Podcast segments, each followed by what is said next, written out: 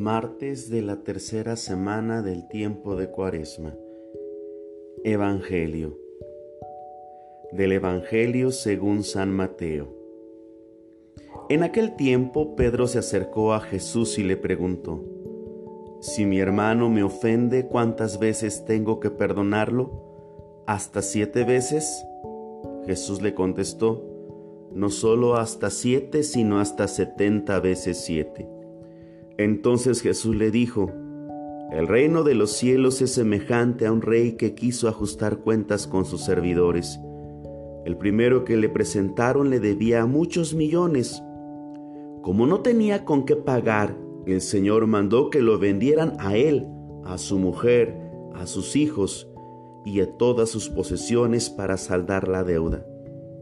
El servidor, arrojándose a sus pies, le suplicaba diciendo, ten paciencia conmigo y te lo pagaré todo. El rey tuvo lástima de aquel servidor, lo soltó y hasta le perdonó la deuda. Pero apenas había salido aquel servidor, se encontró con uno de sus compañeros que le debía poco dinero. Entonces lo agarró por el cuello y casi lo estrangulaba mientras le decía, Págame lo que me debes. El compañero se le arrodilló y le rogaba, Ten paciencia conmigo y te lo pagaré todo. Pero el otro no quiso escucharlo, sino que se fue y lo metió en la cárcel hasta que le pagara la deuda. Al ver lo ocurrido, sus compañeros se llenaron de indignación y fueron a contar al rey lo sucedido. Entonces el Señor lo llamó y le dijo, Siervo malvado, te perdoné toda aquella deuda porque me lo suplicaste. ¿No debías tú también haber tenido compasión de tu compañero, compasión de ti?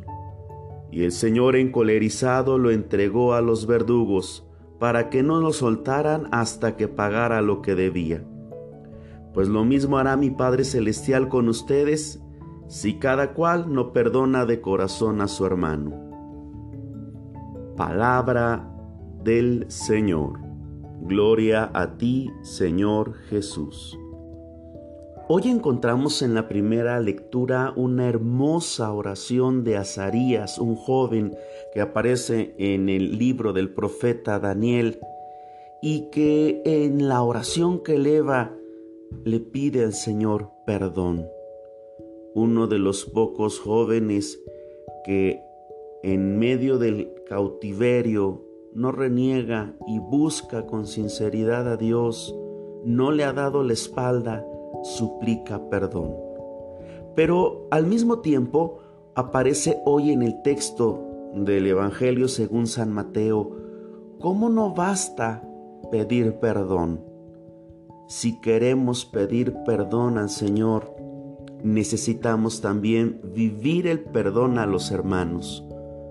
Por eso, podemos recordar aquella frase del Padre nuestro, perdónanos Señor, como también nosotros perdonamos a los que nos ofenden.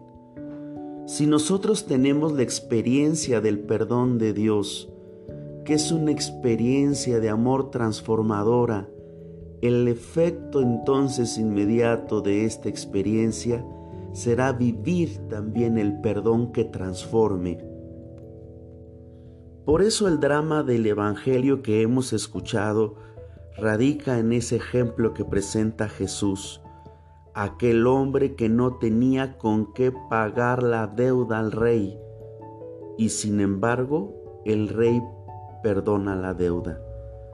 Pero cuando aquel hombre se encuentra con uno de sus compañeros que le, que le debe poco dinero, no lo trata con misericordia no hay una correspondencia.